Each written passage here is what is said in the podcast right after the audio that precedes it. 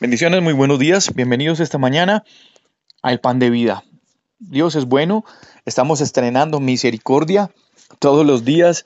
Es nueva la misericordia del Señor para nosotros. Y eso nos tiene que mm, mantener a la expectativa de que todo lo bueno del Señor para nosotros es más que bueno para nosotros.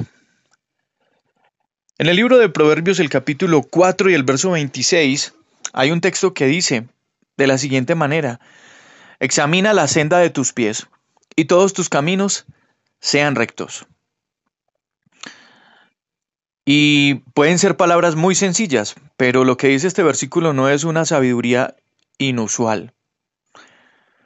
Mm, eso lo podríamos escuchar tal vez de cualquier papá, en cualquier eh, tal vez en cualquier campo de entrenamiento militar o, tal vez un psicólogo, mm, un motivador, podría decir eh, las mismas palabras, alguien experto en el manejo emocional. Pero para nosotros como creyentes, como hijos de Dios, em, es necesario que definamos esos términos. ¿Qué significa entonces un camino recto? ¿Qué significa entonces o cuáles serían los caminos seguros?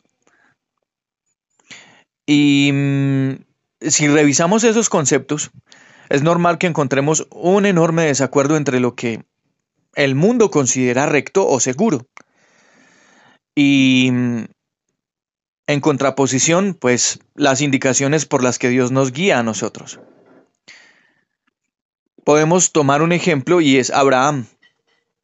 Abraham pensó que había elegido el camino recto y seguro cuando tuvo un hijo con Agar, tratando de cumplir la promesa que Dios le había hecho. Em, esa actitud de Abraham es la misma actitud de nosotros cuando estamos en una situación, no recibimos respuesta y parece que la única manera racional de que las cosas sean como Dios nos dijo es que nosotros le ayudemos a Dios a, hacer esas cosas. Y lo que Dios le había prometido a Abraham no estaba dentro de los estándares humanos, pero era un sendero mucho más seguro. Mm, y también podemos mirar a Jesús como otro ejemplo. ¿Quién de sus discípulos le habría dicho que el camino a la cruz era el camino de sabiduría. Según los estándares, para ellos en esa sociedad, en esos momentos, eso era un desastre. Pero para los estándares, los estándares de Dios, era la expresión suprema de amor, de verdad, de fidelidad.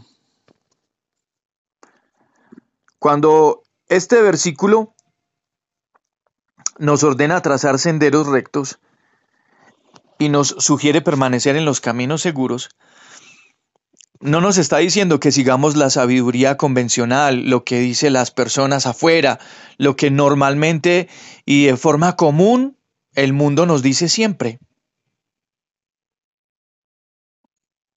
No es tampoco una sugerencia para estar en lo seguro, es una orden, eso es una orden para seguir a Dios. Es una orden para prestar oído a su sabiduría y para confiar en su guía, sin importar, tal vez, no sé, perdóneme la expresión, pero sin importar lo tonto que parezca para el mundo em, que no cree en Dios, pero siempre nos está observando. Este versículo también es un llamado a poner nuestros cimientos en la palabra de Dios y no en el entendimiento de la lógica humana, que es un entendimiento limitado. Nosotros debemos entender que los caminos rectos y seguros son los que son rectos y seguros a los ojos de Dios, no a los nuestros, ni a los de nadie más. Cuando nosotros buscamos dirección para nuestra vida, no podemos estar pendientes de si mi camino es seguro o arriesgado, convencional o controvertido. Lo único que nosotros tenemos que considerar es si ese camino está afirmado en la verdad de Dios. si ese camino me permite ser sensible a la voz de Dios, si ese camino refleja el propósito de Dios que está escrito en su palabra para mí, pues a la larga el único camino seguro, recto y llano que existe es el que nosotros podemos caminar en Dios y de la mano de Dios. Así para muchos sea una locura. Así para muchos sea motivo de burla.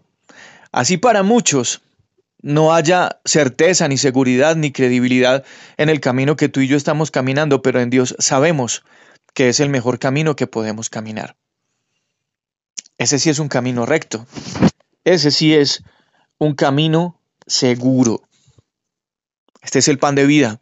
Yo soy Juan Carlos Piedraíta y envío para cada uno de ustedes un abrazo fuerte, todas las bendiciones del Señor. Por favor, cuídense mucho y no olvides compartir este mensaje. Si deseas suscribirte a Spotify o algunas otras plataformas de podcasts donde lo puedes encontrar, también está disponible en Google Cast, Overcast y Applecast. Gracias y muchas bendiciones.